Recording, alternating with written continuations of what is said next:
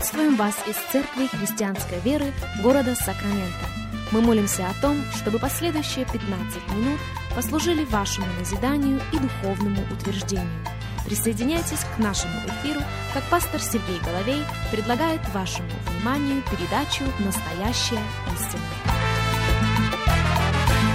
Еще раз мы говорим добро пожаловать всем, кто присоединяется к нашему эфиру. Здравствуйте, меня зовут Сергей Головей из Церкви Христианской Веры. Мы приходим к вам.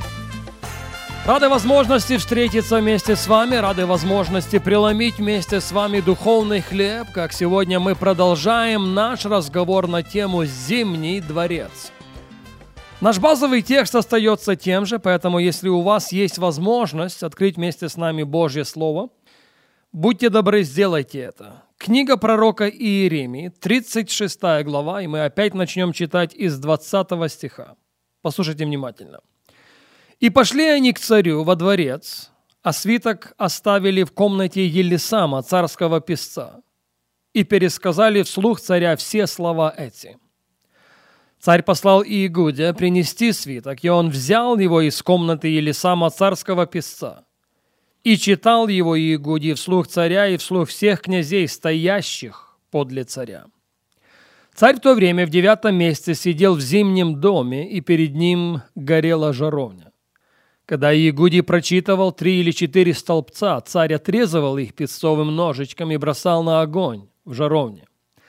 Доколе не уничтожен был весь свиток на огне, который был в жаровне и не убоялись, и не разодрали одежд своих ни царь, ни все слуги его, слышавшие все слова эти.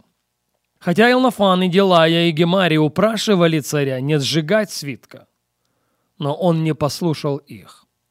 И приказал царь Иеремиилу, сыну царя, и Сираии, сыну Азриилову, и Селемии, сыну Авдиилову, взять воруха писца Иеремию пророка. Но Господь сокрыл их. Друзья, на наших предыдущих программах мы уделили немало времени историческому контексту этого священного писания. Речь о пророке Иеремии, который был призван Богом в очень раннем возрасте. И один из царей, кому Слово Божье было адресовано через Иеремию пророка, это царь Иоаким, очень нечестивый человек Человек, который по существу никогда всем своим сердцем и не прибегал к Богу. Он делал все, что он мог для того, чтобы прогневлять лицо Божие. Но Господь через пророка Иеремию неоднократно обращается к нему лично.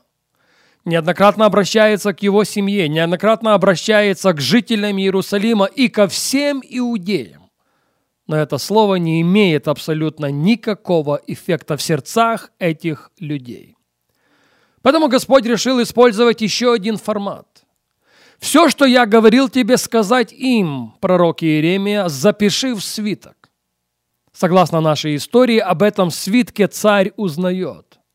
И этот свиток доставлен ему, и этот свиток прочитан перед ним – и вот что надо заметить здесь. Иеремии 36 глава, 22 стих. Царь в то время в девятом месяце сидел в зимнем доме, и перед ним горела жаровня. Итак, события нашего базового текста имели место в девятом месяце, примерно в декабре по нашему календарю. К большому сожалению, зима была не только в естественном, и мы об этом уже говорили. К большому сожалению, зима была и в духовном мире в равной мере. Вот что я хочу, чтобы вы усвоили для себя. Лето и зима, Бог сказал, холод и зной, день и ночь никогда, никогда не прекратятся. Никто из нас не застрахован от зимы. И сама по себе духовная зима не так страшна, как то, что она может сделать внутри нас.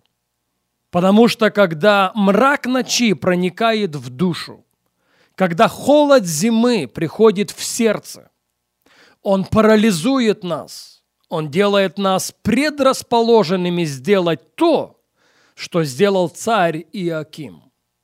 Вытащить свой песцовый ножичек и отрезать те священные писания, которые нам не нравятся, которые нам не подходят.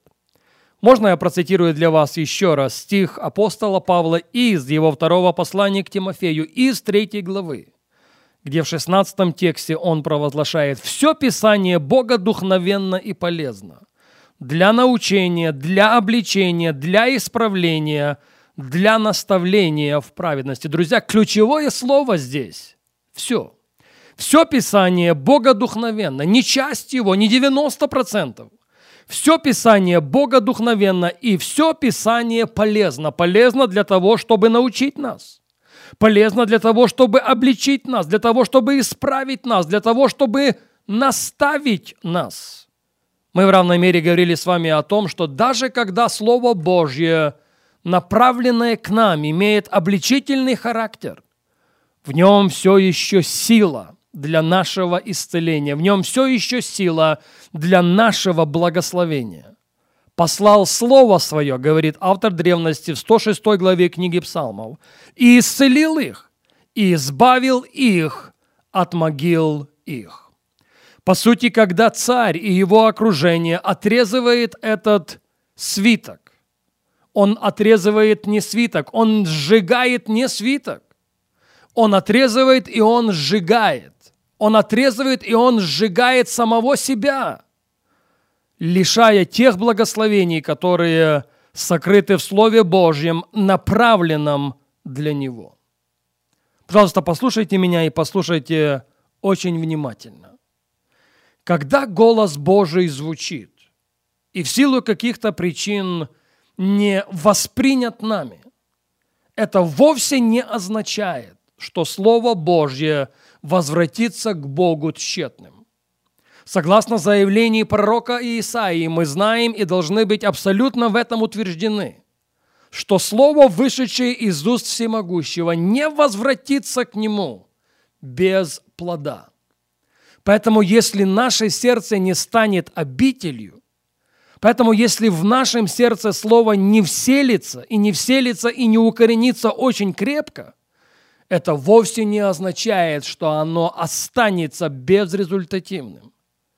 Это всего лишь означает, что Слово продолжит искать. Слово продолжит искать сердца. Слово продолжит искать атмосферу, в которой оно сможет прорасти. Прорасти для того, чтобы принести огромнейший и огромнейший плод в Царстве Господа нашего Иисуса Христа. Книга Деяний апостолов, 13 глава, и в ней повествование об одном из миссионерских путешествий апостола Павла. Послушайте внимательно, Деяние 13.44. В следующую субботу почти весь город собрался слушать Слово Божье. Потрясающе, не так ли? Слово Божье принадлежит не только отдельным людям, не только отдельным семьям и не только отдельным церквям. Слово Божие принадлежит городам, странам, целым нациям и этническим группам. И вот в этом случае Слово пришло в город, и в нем сила. Сила, чтобы исцелить этот город. Сила, чтобы восстановить этот город.